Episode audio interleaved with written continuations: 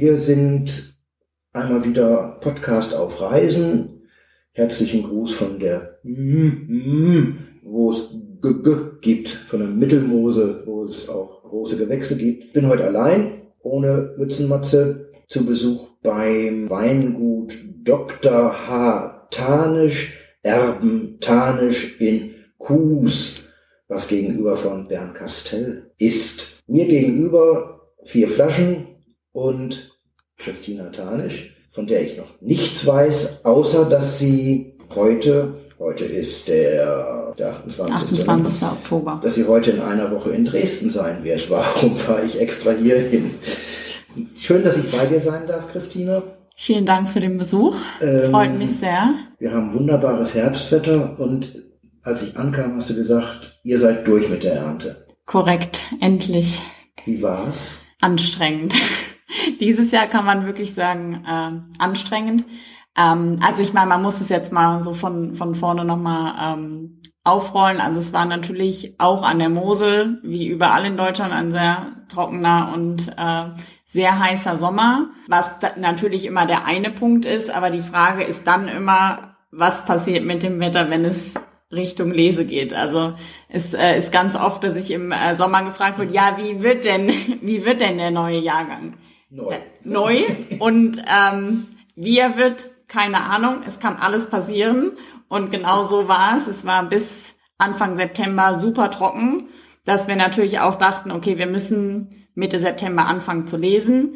Haben wir auch. Aber dann kam natürlich eine ordentliche Portion Regen und das verschiebt natürlich alles. Die Reife, die Leseplanung, den Charakter des Jahrgangs. Also vor acht Wochen dachte ich noch, er wird nicht so, wie er jetzt im Keller liegt. Ob das jetzt gut oder schlecht ist, ist es immer die andere Frage. Ich glaube, grundsätzlich kann man sagen, der Regen hätte drei Wochen früher kommen können, wäre vielleicht noch besser gewesen. Aber ich bin auch fest davon überzeugt, wenn kein Regen gekommen wäre, wäre es auch nicht gut gewesen. Von daher sind wir eigentlich jetzt so zu, sehr zufrieden. Also ich meine, wir haben natürlich Lesepausen machen müssen. Wir sind ein kleiner Betrieb, neun Hektar, lesen normalerweise drei Wochen. Diesmal waren es viereinhalb, weil es eben auch der Jahrgang so zugelassen hat. Wir haben zeitig angefangen, weil auch viele Weinberge reif waren. Und dann haben wir natürlich durch den Regen zwischendurch eine wahnsinnige öxte Stagnation gehabt. Also es ist einfach, ob man in Lesewoche 1 oder in Lesewoche 3, da war nicht viel Unterschied mit den Öxte.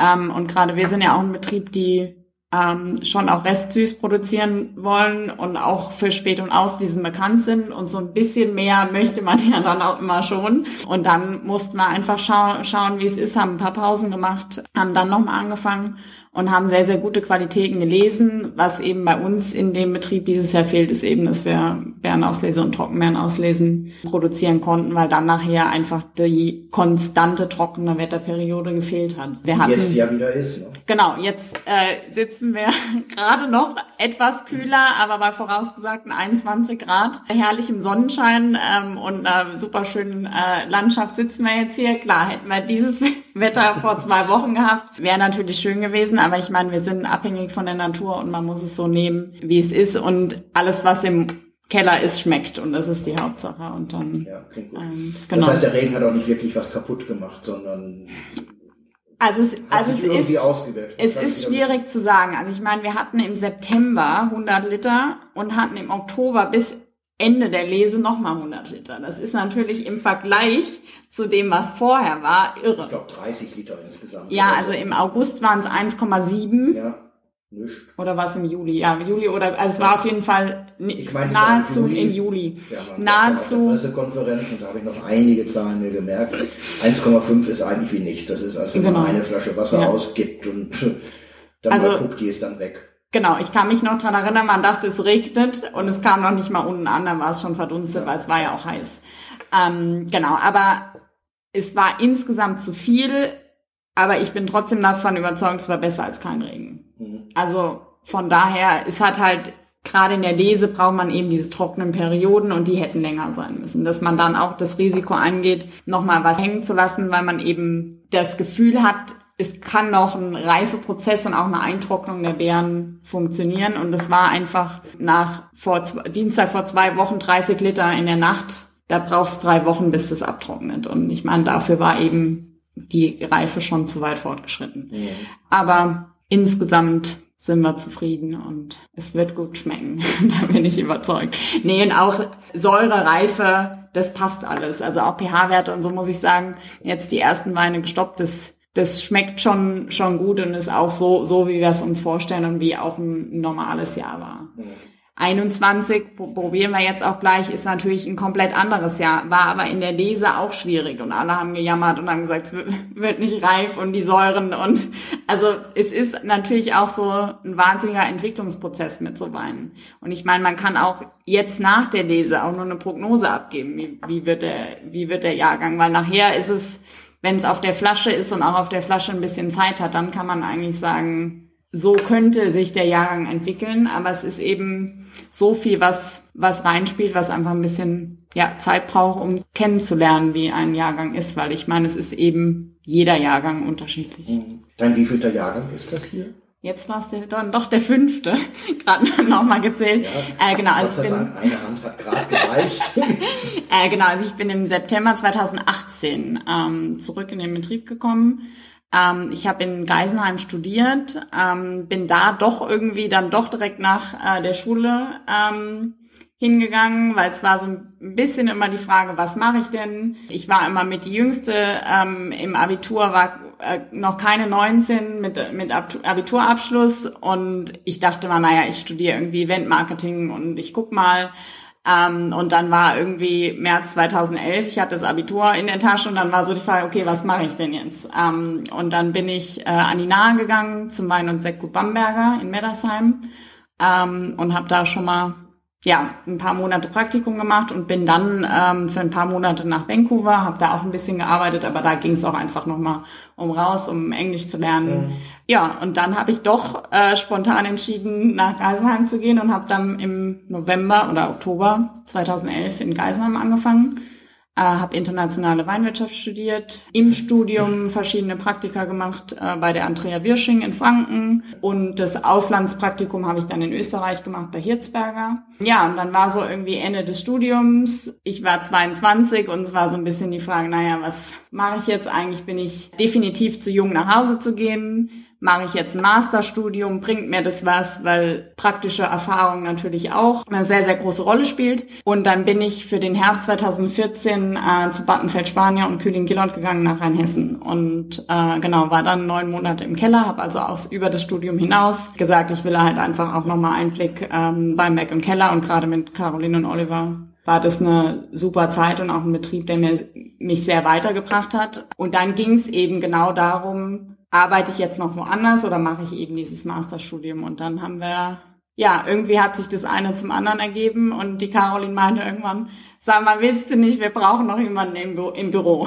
So, und dann hat es irgendwie zwei Wochen gedauert und dann bin ich eben von Hohensülzen, wo die Produktionsstätte ist, nach Bodenheim gegangen und war dann tatsächlich drei Jahre äh, bei Kühling Gillot im Büro. Und ähm, das war eine wahnsinnig spannende Zeit. Also gerade auch zu dem Zeitpunkt äh, das Weingut noch mal gewachsen, noch bekannter geworden, super erfolgreich. Ich kannte die Produktionsseite, deshalb dann konnte man wirklich auch ja alles im, im, im Ganzen sehen. Und das ist natürlich das, was natürlich wenn man es jetzt auf unserem Betrieb sieht, der natürlich viel kleiner ist, aber ich meine, man macht halt hier auch alles. Und das war ein, äh, ja eine wahnsinnig spannende und äh, tolle Zeit. Und da war ich eben bis Februar 2018 und habe dann gesagt, bevor ich nach Hause gehe, gehe ich nochmal nach Neuseeland und habe da nochmal eine Lese gemacht äh, in Marlborough und war noch ein bisschen reisen und bin dann eben danach im September 18 zurückgekommen und frisch in die Lese gestartet. 18 war mit die früheste Lese, die wir je hatten. Das war das ähm, erste der heißen Jahre. Genau. Die dann kamen. Genau, direkt äh, fünf, fünf Wochen, fünf Wochen Lese Wahnsinnswetter. Also das war natürlich ja direkt äh, der Sprung. Also genau, 18 war der erste Jahrgang und jetzt sind es dann doch ein paar schon gewesen. Genau, also der fünfte war dann jetzt. Wie viel Weinberge habt ihr? Also neun Hektar? Also genau, wir machen neun Hektar, haben alle Weinberge hier im Ort. Also Bernkastel-Kues ist ja auf zwei Seiten. Äh, wir sind jetzt in Kues im Weingut. Hier wachsen eigentlich unsere Einstiegsweine, also alle Gutsweine, also alles, was hinter uns ist quasi an Weinbergen, sind die Gutsweine. Der Ortswein kommt auch fast ausschließlich aus Kues, kann ich aber gleich noch was zu erzählen, wenn wir ihn probieren. Und alle Einzellagen sind in Bernkastel. Insgesamt sind es neun Hektar, verschiedene Parzellen, das ist ja so an der Mosel eher, kle eher kle kleine Parzellen, ähm, aber dadurch eben auch sehr individuelle Weinberge und auch sehr kleiner Ausbau nachher im Keller. Genau, also neun Hektar, aber einige Parzellen und eben vier große Lagen. Die bekannteste Lage der Bernkastler Doktor. Und dann haben wir eben die Bernkastler Badstube, die Bernkastler Leih und den Bernkastler Graben. Also alle Einzellagen befinden sich auch. Ja, daneben und auch ein bisschen drüber. Also die Badstube ist die größte Lage direkt neben den Doktor anschließend links ist unsere äh, Grabenparzelle, wo auch das große Gewächs herkommt. Und die Leih ist dann auch nochmal an der Mosel Richtung Krach. Und Badstube ist eben das Größere, was mhm. eher so ein bisschen oben drüber noch ist, genau. Ja, das ist, ähm, was wir machen, 100% Riesling, 100% Handlese, kein Zukauf. Also aus der Sicht äh, sehr traditionell. Und ihr seid traditionell ein Weiberbetrieb. Du bist die wievielte Frauengeneration? Also ins sechste oder fünfte? Nee, also Frauen die fünfte, ja. ähm, aber insgesamt vom Weingut die zwölfte. Also das Weingut okay. ist 1636 gegründet und das Weingut heißt ja Witwe Dr. Tanisch. Also das WWE ist die Abkürzung die Witwe. für Witwe. Und H ist Hugo. Hugo war genau. Ähm, Hugo war ist ein Name, der heute wieder modern wird. Also äh, schauen wir mal. Ähm, genau, also das Weingut heißt Witwe Dr. Tanisch, ähm, eben nach meinem Ururgroßvater benannt. Das kommt daher, als er 1895 gestorben ist, ähm, hat das Weingut seine Frau Katharina mit 29 Jahren und drei Kindern übernommen. Was natürlich in der Zeit war für Frauen, die eigentlich unmöglich war, dass man ein Geschäft geführt hat. Ja. Und dadurch wurde eben der Betrieb nach der Witwe von Dr. Hugo Tanisch benannt. Und seitdem ist das Weingut tatsächlich immer in die weibliche Hand übergegangen. Und meine Mutter ist jetzt die vierte weibliche Generation und ich dann die fünfte. Und die Mutter ist Sophia Tanisch, das sage ich auch deswegen, weil die mehrfach schon in Dresden war und der und die eine oder andere, jetzt verhaspel ich mich im Gendern, Hörer, Hörende, sie vielleicht schon mal getroffen hat bei einem der Weinabende. Genau. Dass das vielleicht zur Einordnung hilft. Es gibt zwei Tanischs hier, die sich irgendwann mal voneinander getrennt haben. Gestern war unser Journalistentrupp beim anderen Tanisch. Die Weinbergslage vom Doktor, über den wir sowieso noch reden müssen, weil es ein besonders schicker Weinberg ist, habt ihr anteilig und die anderen anteilig. Und auch noch andere Weingüter. Und andere auch. Sind die auch so? Genau, also es gibt zwei Tarnisch-Weingüter, war ursprünglich ein Weingut, wurde ähm, in den 80er Jahren getrennt also quasi wurden alle Weinberge geteilt. Deshalb haben wir auch beide. Besitz im Bernkastel Doktor und haben beide ähm, Besitz am Doktorkeller. Es wurden wirklich Betriebsgebäude, Mitarbeiter, Weinberge, einmal alles quasi in der Mitte durchgeteilt. Das Teilen von Mitarbeitern stelle ich mir ganz grausam vor. Links oder quer?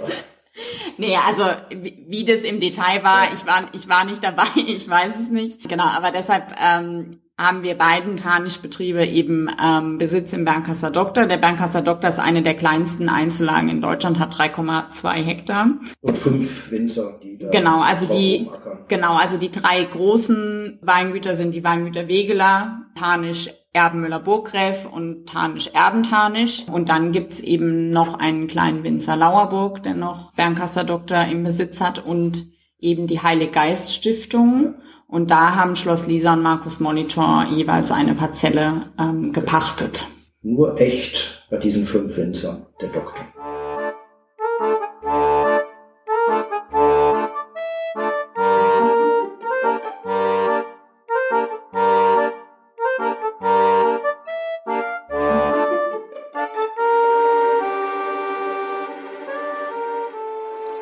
Ich ja schon gesagt habe, es gibt nur Riesling, da eben von verschiedenen, aus verschiedenen Qualitätsstufen.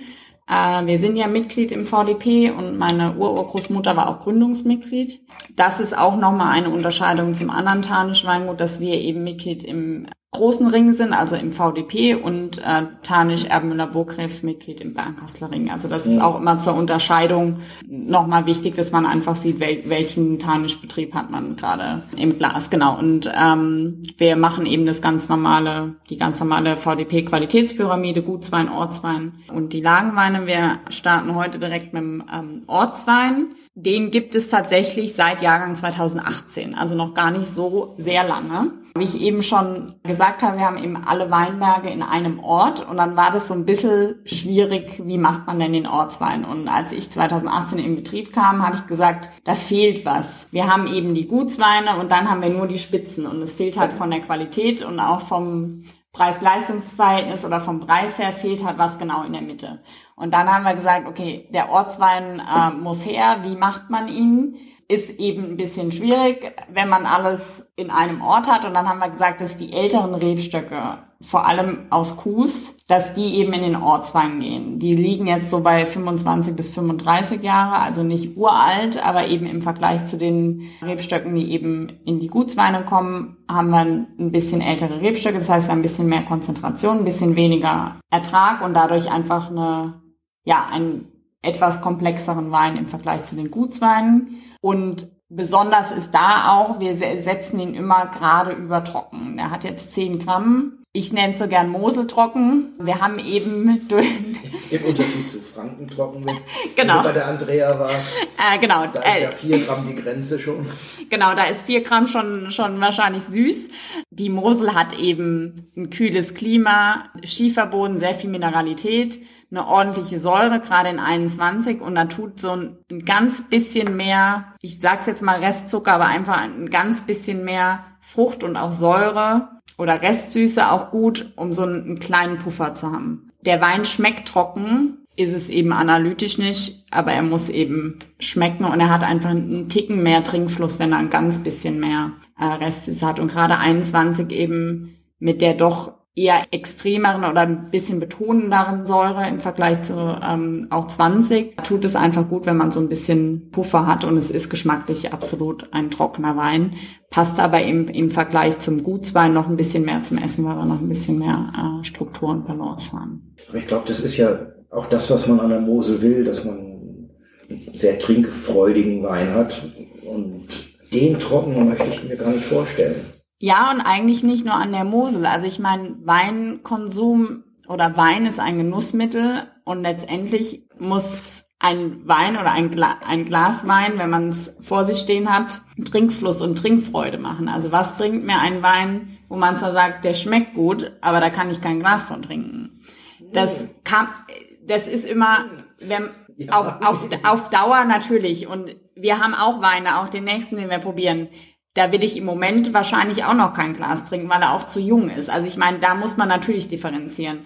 Aber letztendlich muss ein Wein, gerade auch im Guts- und Ortsweinbereich, eben Weine sein, die einfach Spaß machen zu trinken und die auch einen gewissen Trinkfluss haben. Die Weinkulturbar in Dresden vom Silvio Nitsche ist mir, als ich am Anfang das erste oder zweite Mal dort war, aufgefallen durch einen Spruch, möchtest du einen Wein zum Genießen oder möchtest du nachdenken oder arbeiten? Und da konnte, damals sagten sogar noch Sie, also möchten Sie nachdenken? Sagte ich, äh, weiß nicht. Und dann brachte er einen zum Nachdenken mit dem Kommentar, ich glaube, ich würde den gar nicht trinken wollen, aber probieren Sie mal. Und das war dann wirklich einer, wo der erste Schluck nahezu gruselig war und der zweite ging und ich habe dann wirklich 01, also klein, nochmal nachhaben wollen, weil der wurde von Schluck zu Schluck besser, auch weil er offen war. Und seitdem ist die Kategorie Weine zum Nachdenken gar nicht so die schlechteste. Allerdings nicht als Essensbegleiter. Das ist dann schon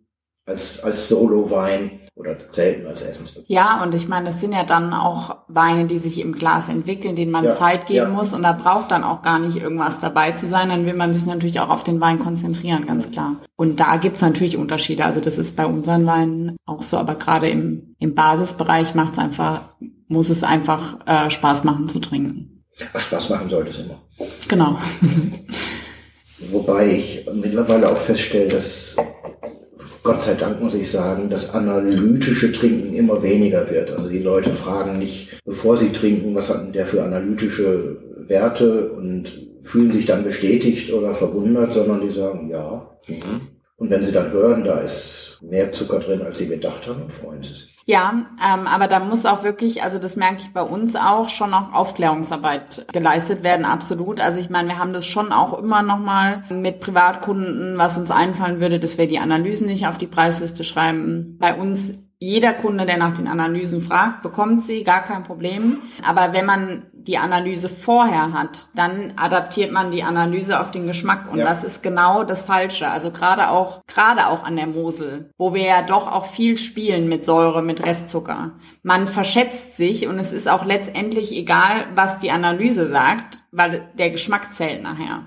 Und auch die Säure beeinflusst so das Empfinden des Restzuckers, dass oft auch andersrum auch mal ein Restzucker abspreckt, den man aber gar nicht schmeckt, mhm. weil halt so viel andere Komponenten in den Weinen ein Ganzes geben, dass man gar nicht genau sagen kann, schmeckt die Analyse so wie der Wein. Also gerade bei unseren Weinen würde ich sagen, sehr, sehr oft ist die Analyse ganz anders, als der Wein schmeckt.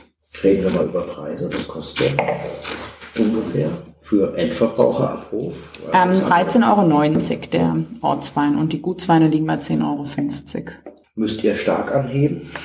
Weil wir wissen ja, dass alles teurer wird. Ähm, Schon. Es ist immer ein sensibles Thema. Ja. Wir sitzen jedes Jahr im Januar und denken so, man müsste, aber wie viel will man, weil man will ja auch, dass der Wein noch Spaß macht zu trinken und dass man ihn auch kauft. Ähm, und das ist schon jedes Jahr eine neue Herausforderung. Wir haben uns noch nicht äh, zusammengesetzt, wie der nächste Jahrgang kalkuliert werden muss. Ich meine, es ist, man, man sieht, es ist, äh, sind wahnsinnige Kostensteigerungen.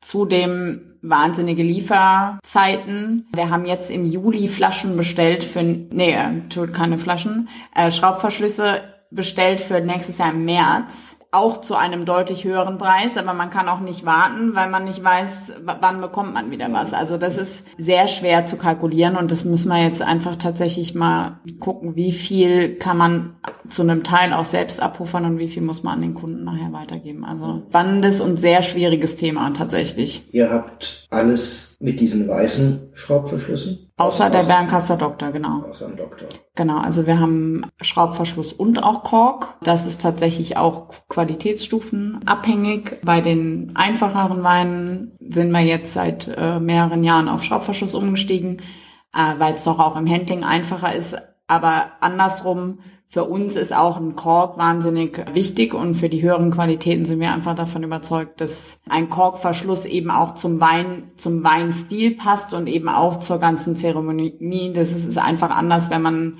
einen Korkverschluss hat als einen Schraubverschluss, den man einfach so auf, aufdreht.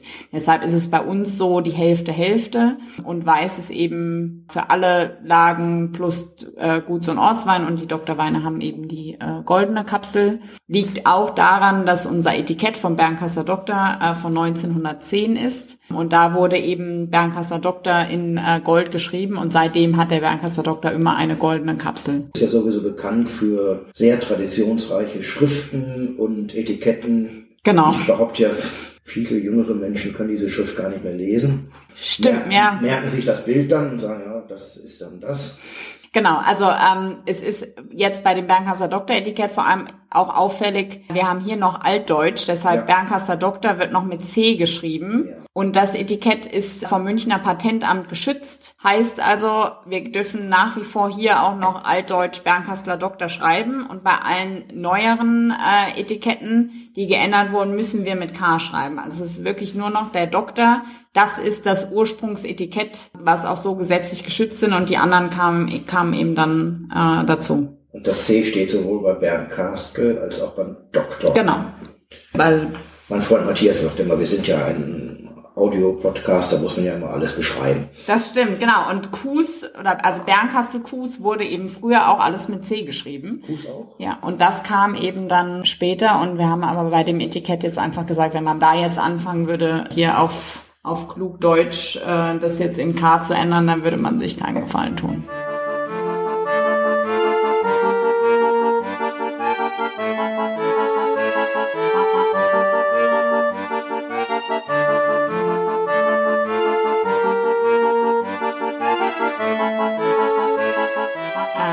Wir gehen ähm, zum Bergenkaster Doktor. Ich habe jetzt mal bewusst trocken aufgemacht oder eingeschenkt. Äh, wir sind schon ein Betrieb, der noch mehr Fokus auf Feinherb und Restsüß legt, weil wir einfach davon überzeugt sind, dass Feinherb und Restsüß eben perfektes Moselklima und Terroir widerspiegeln ähm, und das einfach Weine sind, die uns kein, kein anderer oder keine andere Region nachmachen kann. Wir sind eben eine sehr, noch sehr kühle Region, haben diese feinen Schieferböden, haben, haben eine tolle Säure, eine tolle Mineralität. Und da ist es einfach mit Feinherb und Restsüß so fein und elegant mit so wenig Alkohol, dass das einfach an der Mosel sehr, sehr gut passt. Wir trinken auch sehr gerne trockene Weine und ich würde auch sagen, man kann sie auch von uns ganz gut trinken.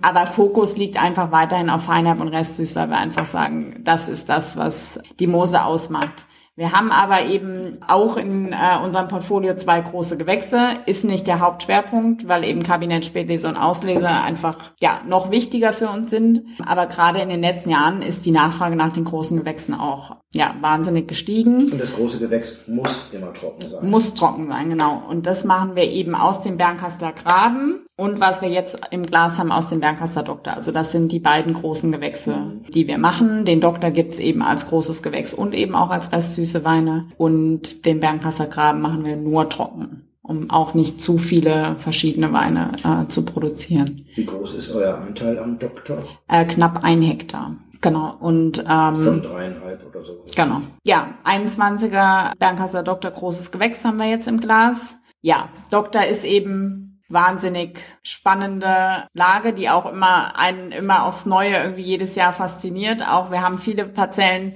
drumherum, aber es schmeckt eben aus diesem Teil komplett anders. Warum ist das so? Es ist, Doktor hat Süd-Südwest-Ausrichtung. Das heißt, wir haben wahnsinnig viel Sonne. Aber Sonne bringt Wärme, aber Sonne bringt auch Wärme des Bodens, der sehr, super viel Mineralität und Salzigkeit in die Weine bringt. Und das ist der Hauptunterschied. Ich meine, jetzt haben wir einen trockenen Wein im Glas. Aber auch bei den Restsüßen, auch bei einem Kabinett, die haben eine wahnsinnige Wärme, eine totale Exotik, aber sie sind und haben auch eine gewisse Restsüße, aber sie sind am Gaumen nie wirklich süß, weil immer diese Mineralität, die Salzigkeit hinten rauskommt, dass man nie eine Süße am Gaumen hat und immer so Lust hat auf noch einen Schluck mehr, weil man eben eher so das Gefühl hat, es wird jetzt trocken am Gaumen, ich brauche noch mal was Frisches. Und das zeichnet den Doktor aus, diese Ruhe, Feinheit, Wärme und doch gepaart mit dieser Kühle. Und die Parzelle unseres Grabens, also aus ähm, Graben großes Gewächs, liegt direkt daneben. Also es sind wirklich manche Stücke, die sind nur zwei Meter Genau. auseinander links Drauf davon. Links. Genau. Aber der Hang dreht sich und es ist Ja. einfach kühler. Man hat nicht diese, diese Wärme und diese Feinheit und Eleganz, also auf eine andere Art und Weise, aber eben nicht so fru fru fruchtig warm im, im äh, wie im Doktor. Es ist einfach, der Graben ist immer sehr lang, sehr mineralisch, aber einfach nicht so fruchtbetont, weil es eben einfach kühler ist. Und das ist das, was den, den Doktor so faszinierend und ein, einzigartig macht. Was ist das für ein Boden? Ähm, Schiefer, also Devon-Verwitterungsschiefer, also grau, grau-blau, genau. Und äh, der bringt äh, natürlich wahnsinnig viel Mineralität. Genau, Ausbau ist bei den großen Gewächsen Fuderfass und Stahltank, ähm, eigentlich so halb-halb. Und insgesamt vergären wir alles spontan. Die Trockenen bekommen Hefe, aber erst, wenn sie schon einen gewissen Teil vergoren haben. Also wir geben nicht direkt in, äh, in den Anfang der Gärung Hefe, sondern wirklich erst, äh, wenn sie schon ein paar Öchse gemacht haben. Weil wir lieben einfach diese Charakteristik von der Spontanvergärung und wollen es auch bei den trockenen Weinen. Da haben wir einfach in den letzten Jahren festgestellt, dass wir die dann irgendwann auch vergoren haben wollen, dass wir uns dann da so den, den Weg gefunden haben. Wir Also vergären 30 Die Öchsle. Zugabe ist einfach nur, um nochmal einen Restschubs zu geben. Genau. Aber wir wollen eben diesen individuellen Charakter und deshalb bekommen die Weine auch später ihre Hefe. Also meistens so bei 30 Öchsle. Wo ist eure Produktionsstätte? Genau auf der anderen äh, Straßenseite. Wir haben einen Keller unter uns, wo wir jetzt gerade sitzen. Unser Gutshaus liegt direkt an der Mosel äh, mit Blick auf die Burg Landshut, wo eben auch die Doktorgeschichte herruft. Und der Keller unter uns ist eben durch die Nähe zur Mosel schon sehr hochwasserbelastet. Mhm. Ähm, also eigentlich mindestens einmal im Jahr ist das Wasser drin. Der Keller existiert noch, aber er wird eben nicht groß genutzt und kann leider auch nicht wirklich als Lagerfläche benutzt werden, weil das Wasser eben durch den Kanal sehr früh reindrückt. Also selbst es würde jetzt nicht von oben reinlaufen, aber es drückt einfach durch ja. den Kanal in den Keller und deshalb ist es für die Weinproduktion natürlich nicht äh, ganz so geeignet. Deshalb haben wir den Keller vor über 30 Jahren gegenüber erwerben können. Und da liegen wir eben vom Level ja zwei Meter höher. Und das ist natürlich schon, schon nochmal ein Unterschied. Also im letzten Jahr, als das Hochwasser an der, an der A war, war es auch bei uns ein ordentliches Hochwasser. Und da war es auch oben in dem Keller drin, aber wirklich nur zu ein paar Zentimetern. Also das war jetzt nicht wirklich tragisch. Wir hatten einfach nur Dreck und ein hohes Hochwasser, aber also ich sag mal, normales Hochwasser ist an der Mosel ja eigentlich wirklich normal. Genau. Also das kennt man, wenn es nicht desaströs ist, weiß man, glaube ich, auch damit zu leben. genau, es war ein Tick höher als sonst. Also für mich war es so das Höchste, an das ich mich erinnern kann, aber mhm. noch so, dass es nicht kritisch war. Mhm. Also es war kurz davor, dass es eben hier in den einen Raum gelaufen ist. Also es hat ein paar Zentimeter gefehlt. Dann ist es, wenn man anfangen muss, alle Möbel auszuräumen, ähm, noch was anderes. Aber es war gerade an der Grenze, dass wir zwar die Garage ausgeräumt haben, aber da ist es dann gerade nicht reingelaufen. Wobei ja. meine Dresdner Erfahrung auch zeigt, dass die Leute, die früher gebaut haben, das auch wussten. Das heißt, ich habe auch mal in einem Haus an der Elbe zur Miete gewohnt da ist das große Elbe-Hochwasser bis knapp in den Keller gekommen, mhm. aber das Wohnen blieb verschont. Also die waren wirklich so weit zurückgesetzt gebaut, die alten Häuser, ja. dass die Erfahrung der vorherigen hunderte Jahre da schon eingeflossen sind. Genau. Also der Bau. Die Linie hier ist ja auch, das ist ja die ganze Linie an der Saarstraße. Saarstraße Saarling, ja. ja. Sieht man, dass die alten Häuser alle hier liegen und nicht weiter unten.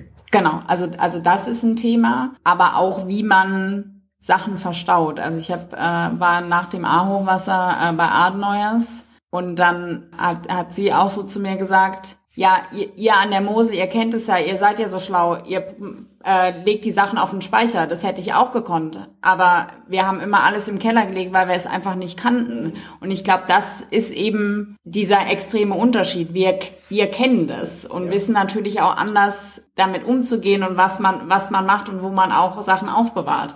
Und ich glaube, das ist einfach das, was an der A ganz anders war und das natürlich zu ganz vielen äh, schlimmen Schicksalen geführt hat. Ja, der ist natürlich auch noch extrem jung. Genau, das ist jetzt auch eher noch so Nachdenken, denk, Wein, der vielleicht in ein paar Jahren auch dann ein äh, ein Genieß- und ein Trinkwein wird. Genau, aber es ist einfach gerade bei den Doktorweinen generell und vor allem auch bei den trockenen Weinen, es sind Weine, die Zeit brauchen. Das ist jetzt 21er Jahrgang, der kam jetzt im September in den Markt, wurde Ende Juli gefüllt. Das dauert einfach, bis so Weine wirklich harmonisch sind, bis sich alle, alle Aromen so zusammenfinden, dass es einfach, ja, eine, eine riesen Trinkfreude ergibt. Man hat jetzt das Potenzial, schmeckt man, aber eben, es dauert einfach noch ein bisschen, bis er harmonischer Habt wird. ihr schon mal drüber nachgedacht, Weine bei euch auf dem Gut zurückzuhalten? Länger, also der 1. September ist ja die, das VDP-Datum, sage ich mal, Jahr X plus eins und dann September.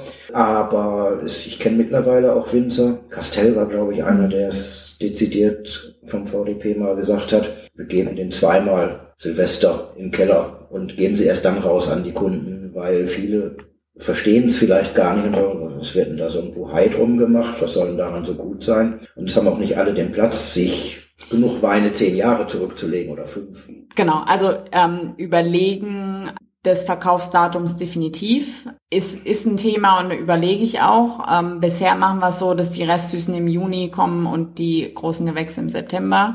Das ist das eine. Also da kann schon sein, dass wir da irgendwann auch sagen, wir gehen noch ein bisschen weiter und dann haben wir eben schon auch einen ganz guten Schatzkammerbestand. Ist immer mal mehr und mal weniger Menge, aber wir versuchen schon auch äh, Weine aufzuheben und die dann auch nochmal in den Verkauf zu bringen, weil es einfach nicht, nicht jeder so viel Platz hat äh, und auch nicht die guten Lagerkonditionen, die ja, wir hier natürlich haben. Und das ja erwartet man schon auch in, in gewisser Sicht, dass man eben auch nochmal was Älteres aus dem Keller bekommen kann. Genau, also da legen wir schon Wert drauf, dass wir auch was zu, zurückhalten, was wir dann nochmal äh, anbieten können.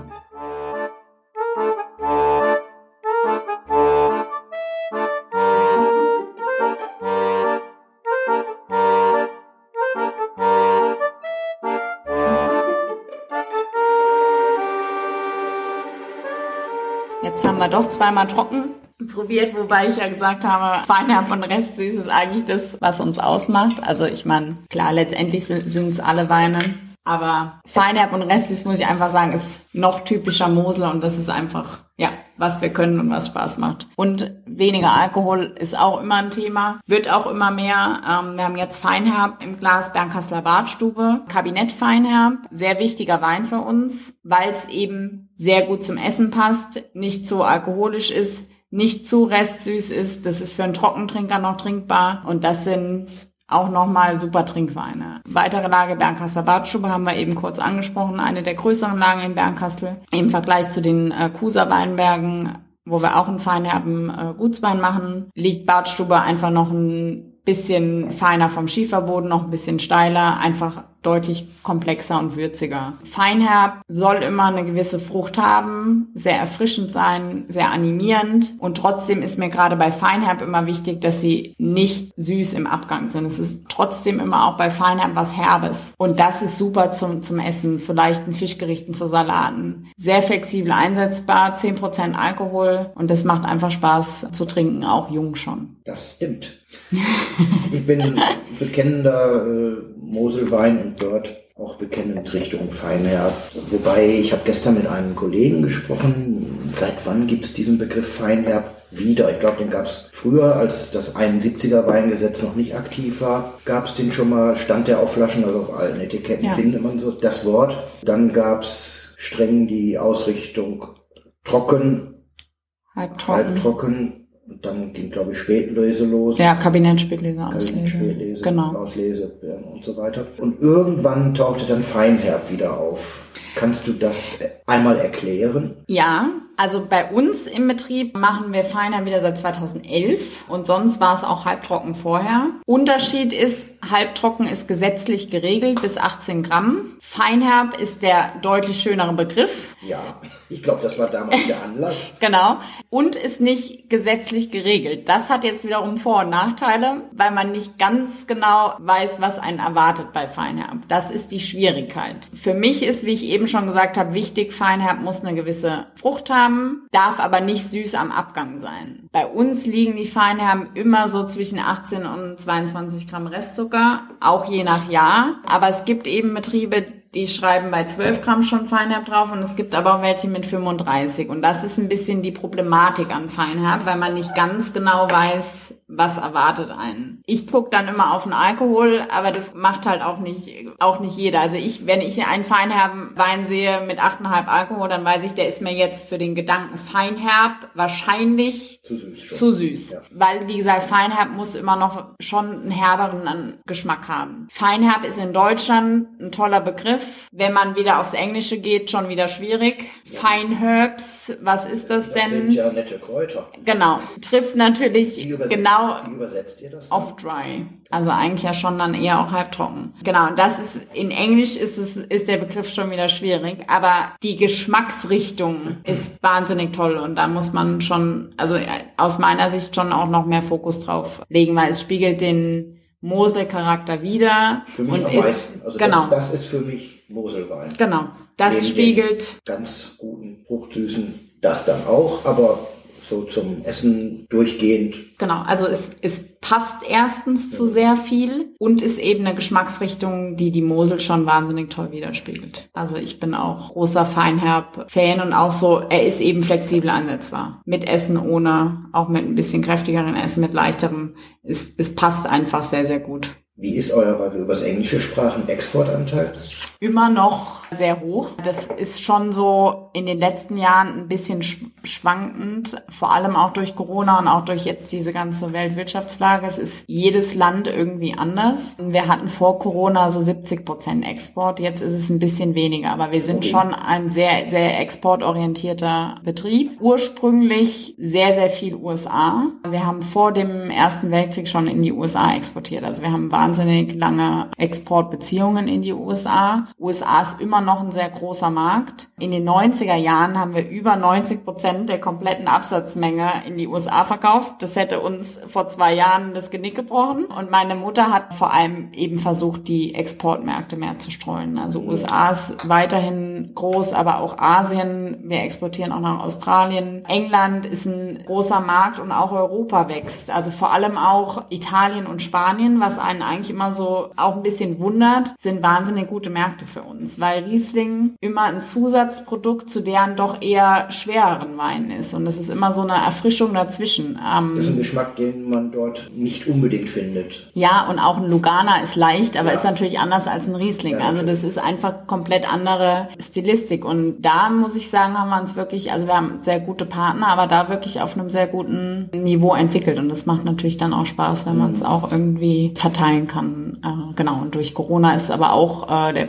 Privatanteil, wie bei vielen, natürlich auch gewachsen. Wir haben aber auch hier einiges für getan. Wir haben ja eine tolle Terrasse draußen und haben 2020 äh, angefangen, Gutsausschank zu machen wir haben immer gesagt, man müsste es ja immer machen und dann war eben die Möglichkeit, es waren 2020 keine Reisen, man war hier und dann haben wir gesagt, entweder jetzt oder wir machen es nie. Und dann haben wir im ersten Jahr tatsächlich vier Tage in der Woche über drei Monate im Sommer die Terrasse aufgemacht und dann konnte man sich bei uns hinsetzen, Glas Wein trinken, bisschen Käseplatte, Schinken, gutes Brot essen und genau, das hat natürlich in der Folge dann auch zu ein bisschen mehr Privatkundenanteil mhm. geführt. Und das ist mit, wie gesagt, Blick auf die Mosel und oben auf die Burg. Genau. Die Burg, das äh, sollten wir vielleicht noch erwähnen, ist insofern für den Doktor wichtig, als dass da ein kranker Fürst dahin sichte, keiner konnte ihn heilen, er wurde krank und kränker und dann kam ein Winzer, der Zeit seines Lebens Xoffe hat und brachte ein Fässchen. Davon wurde der Herr Fürst gesund. Genau so war's. Und, und dann, dann gesagt, das ist der beste Doktor, deswegen darfst du diesen Berg Doktorberg nennen. Genau, oder der echte Doktor, der wie echte, in der Geschichte äh, steht, mit Ä, genau. Steht ähm, da auch dran, der echte Doktor. Und das ist die Kurzfassung, das kann man als Langfassung im Sagenbuch über drei Seiten lesen, ausgeschmückt. Aber so viel Zeit haben wir ja nicht. Na, deswegen heißt der Doktorberg. Genau. Und dies ist dann eben auch der echte Doktor und kommt und er ist aus diesem, weil er ist gesund. Hier nicht one apple a day keeps the doctor away, sondern one doctor a day keeps, keeps the, the, doctor away. keeps the apple away. Genau, also wir haben äh, tatsächlich T-Shirt mit A Doctor a Day Keeps the Doctor Away. Oh, kann man die käuflich erwerben? Ähm, wir haben gerade keine, weil oh. komisch, äh, Lieferketten, äh, T-Shirts, Rohware ist auch sehr schwierig. Wir versuchen seit Monaten, uns neue T-Shirts machen zu lassen. Ist gar nicht so einfach in diesen Zeiten.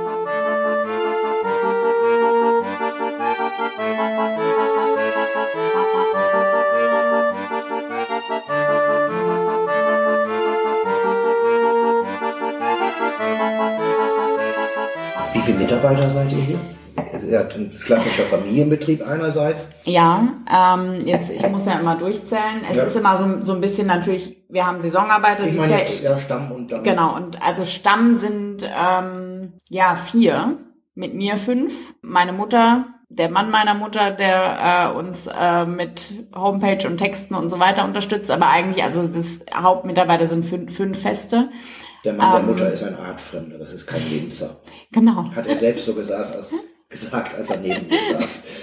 Genau, in Dresden, in äh, der Weinzentrale, genau, genau. da waren sie, äh, ich glaube, meine im letzten Jahr zu Besuch. Ja. Ähm, genau, und unser Betriebsleiter ist aber jetzt nächstes Jahr schon 30 Jahre bei uns. Ähm, und mit ihm mache ich äh, sehr viel zusammen im Weinberg und im Keller. Meine Mutter macht noch ein bisschen mehr Export und so hat jeder irgendwie seinen Bereich, aber es ist natürlich in der Größe doch auch, dass jeder irgendwie alles macht. Und du hast noch eine Schwester. Ja. Ist die auch im Wein?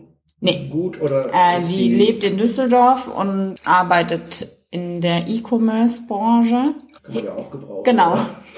Hat mir einen neuen Online-Shop gebaut, äh, macht die Preisliste und so. Also so, super Unterstützung von der Seite noch, absolut. Aber es war immer so ein bisschen Abzeichen, wenn, wenn das Weingut jemand übernimmt, dass es eher ich bin. Mhm. Und so hat sich das dann irgendwie äh, entwickelt, genau. Ich frage jetzt ganz privat, bist du verheiratet Nein. oder in, in, in, in kindesfähiger Lebensgemeinschaft? in, für die nächste also in, in kindesfähiger Lebensgemeinschaft bin ich, aber es ist noch nichts auf dem Weg. Und genau. Und auch noch nicht verheiratet. Das muss man ja auch Nö, nicht mehr sagen. das muss man also absolut nicht. Also das ist, glaube ich. Es geht ja darum, es muss eine Tochter werden. Ja, das ist immer der, der große Druck. Ich habe schon gesagt, wenn wenn ich äh, irgendwann mal ein Kind erwarte, wird es bestimmt ein Junge, einfach aus Prinzip.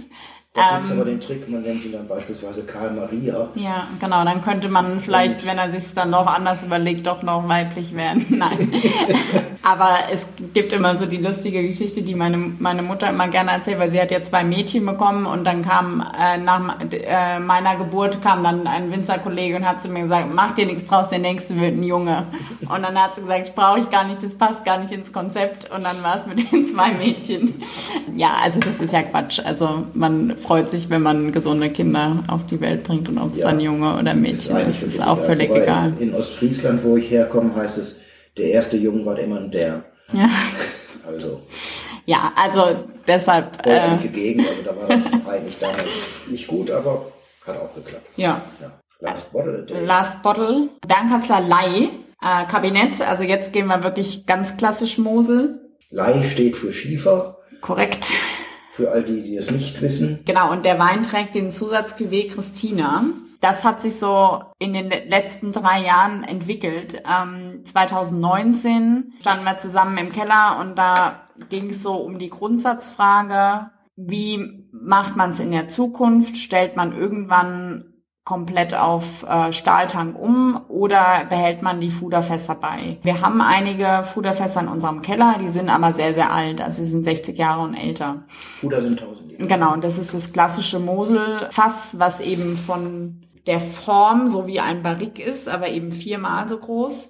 Und das war ursprünglich das traditionelle Fass, weil eben sehr, sehr viel im Fass verkauft wurde und verschifft wurde. Und diese Fässer konnte man rollen. Und wir haben nach wie vor eben diese, diese Fuderfässer. Viele ähm, benutzen ja auch äh, Stückfässer, die ja ovaler sind. Und wir haben eben nach wie vor die Fuderfässer. Die sind sehr, sehr alt bei uns. Und dann war so ein bisschen die Frage, stellt man auf Stahltank um oder behält man die alten Fässer bei? Und alle in unserem Betrieb, wir haben keine Erfahrung mit neuen Holzfässern, weil eben die Fässer 60 Jahre und älter sind, die in unserem Bestand waren. Und dann haben wir gesagt, okay, jetzt kaufen wir mal ein neues und dann probieren wir das Ganze einfach mal aus. Und dann durfte ich mir ein Fass in der Pfalz bestellen äh, mit Edelstahltürchen und so, wie ich mir das vorgestellt habe. Und dann war das im, im Keller. Und dann haben wir da ähm, ein Fuderlei reingelegt, aber haben eigentlich schon von vornherein gesagt, na ja, also bis wir das irgendwie mal reinsortig füllen, das wird dauern. Aber man muss ja mal anfangen. Und dann hat sich das Fass irgendwie ja zu, zu meinem entwickelt und zu meinem Wein und äh, dann hat's komisch auch doch gut ge gut geschmeckt und dann habe ich das Freunden zu probieren gegeben und es hat wirklich niemand gesagt, ist es ein neues Holzfass. Und das war eigentlich nachher das Argument zu sagen, das füllen wir so, wie es ist, weil ich persönlich mag in unseren feinen Rieslingen den Holzgeschmack nicht, weil ich sage, es macht einfach zu viel kaputt. Ich meine, da ist ja auch Philosophiefrage und viele machen das ja auch bei den großen Gewächsen. Für unsere Weine persönlich wollte ich einfach keinen neuen Holzgeschmack. Aber dadurch, dass niemand gesagt hat, es schmeckt nach neuem Holz, haben wir gesagt, okay, das filmen wir jetzt so, wie es ist. Und dann war es irgendwie mein Wein und dann haben wir gesagt, okay, das ist Cuvée Christina. Und seitdem kommt die Leih eben so, wie ich es mir vorstelle. Und in 2019 und 2020 war es eine ähm, Spätlese, nur aus diesem Fuderfass. Und 21 war eben schon ein nicht ganz so reifes Jahr, deshalb sehr, sehr kabinetttypisch. Und das ist jetzt ein Cuvée aus dem drei Jahre alten Fuderfass, also immer noch aus diesem gleichen und eben einem alten. Und man schmeckt eben das Holz nicht, aber es gibt schon so ein sehr feines, elegantes Spiel auf der Zunge und das kommt schon vom Also Holz. Struktur mit rein. Genau. Warum auch immer das Holz das so schön schafft. Ja, Und wie kommt das, kannst du jetzt erklären, dass das Holz überhaupt nichts abgegeben hat? Also, Also- die Tausender geben natürlich weniger Genau, und es ist das natürlich auch nicht getoastet. ja, auch. ich dachte, es würde mehr schmecken. Ich kann es, also das Ja, kann ich nicht, nicht Hätte ich auch ganz. gedacht, dass man ein bisschen was merkt, aber das ist Und auch, auch jetzt, wir probieren kurz vorm Herbst immer das Wasser, was drin ist. Das ist so neutral. Also man, man wundert sich schon. Ich kann das nicht, nicht ganz erklären. Also ähm, das hat auf jeden Fall zu dem Entschluss geführt, dass wir jetzt ein paar Holzfässer nachkaufen. Also es wird jetzt noch mal ein paar geben und dann wird man mal gucken, ob die uns genauso überzeugen wie das eine jetzt. Aber das war eben so dieser Prozess, sich zu entscheiden, Holz ist wichtig und ich ich finde auch so die Kombination von beidem gut, dass man bei den Basisweinen sagt, Stahltank ein bisschen frischer, ein bisschen geradliniger Und auf der anderen Seite bringt das Holzfass schon nochmal einen eigenen individuellen Charakter, macht die Weine noch ein bisschen runder, noch ein bisschen eleganter und feiner. Und deshalb muss ich einfach für unseren Betrieb sagen, ist so die Kombination aus beidem äh, gut und wichtig. Genau, und Lai ist an sich schon schon eine sehr feine, elegante ähm, Lage, hat wirklich sehr, sehr feiner, feinen Schieferboden. Wir haben da auch äh, direkt an der Mosel eine Parzelle mit ein paar Terrassen, mit sehr alten Reben und die bringen ganz feine kleine Trauben, die super aromatisch sind und da kann man dann auch gute Weine draus machen. Das sind Frühstücksweine. Genau, siebenhalb Alkohol. Also quasi kurz davor kein Wein mehr zu sein, sondern Genau. Traubensaft. Also das ist 21, um das jetzt auch nochmal zu sagen, war, habe ich vorhin schon mal kurz angesprochen, war auch ein sehr spezielles Jahr, gerade für uns Jungen. Wir haben das nicht gekannt, dass es Jahrgänge gibt, die nicht so reif werden, wie wir uns das vorstellen. Also ich meine, ich habe 2018 angefangen, 18, 19, 20, da konnte man auch nach oben alles hin, 100 Öchsle Ja. war so normal. Das gab's 21 nicht. Also wir haben eine ganz, ganz kleine Menge Auslese überhaupt in 21 gemacht und auch Spätlese war wenig. Es war einfach ein typisches Kabinettjahr. Wir hatten sehr viel Regen im, im Sommer und es war kühl und wir haben eine ordentliche Säure und die Öchsle sind nicht hochgegangen. So wie jetzt am Ende in 22 auch so. Die haben halt einmal Stopp gemacht und da war auch nicht mehr viel. Und ich weiß noch, wie ich im, im Keller stand und frustriert war, dass es halt wieder nicht das gewogen hat, was ich mir vorge vorgestellt habe. Und dann kam mein Vater und meinte so, jetzt entspann dich mal in den 80er und 90er Jahren, das war ein Top-Jahr, lass dem Ganzen mal Zeit. Und so war es. Also jetzt muss ich sagen, ist so 21, könnte so ein Lieblingsjahr werden tatsächlich. Gerade restsüß. Und es ist nicht zu hoch im Restzucker, sehr niedrig im Alkohol. Also die Restsüßen haben alle siebenhalb Alkohol und die haben aber wahnsinnig viel Druck und Extrakt. Und das war das, was man auch im Herbst unterschätzt hat, dass da wahnsinnig viel Power dahinter ist. Und das sind doch toll, tolle Weine mit wenig Restzucker, wenig Alkohol und trotzdem super viel Geschmack. Und das ist das, was es ausmacht und spannend macht. Wunderbares Schlusswort. Ja, Prost. Prost. Vielen Dank. Ja, danke fürs Kommen.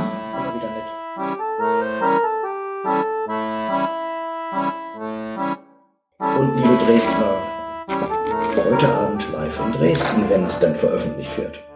Gell? Ja, Tanzzentrale von Jens Pizonka. Ich freue mich.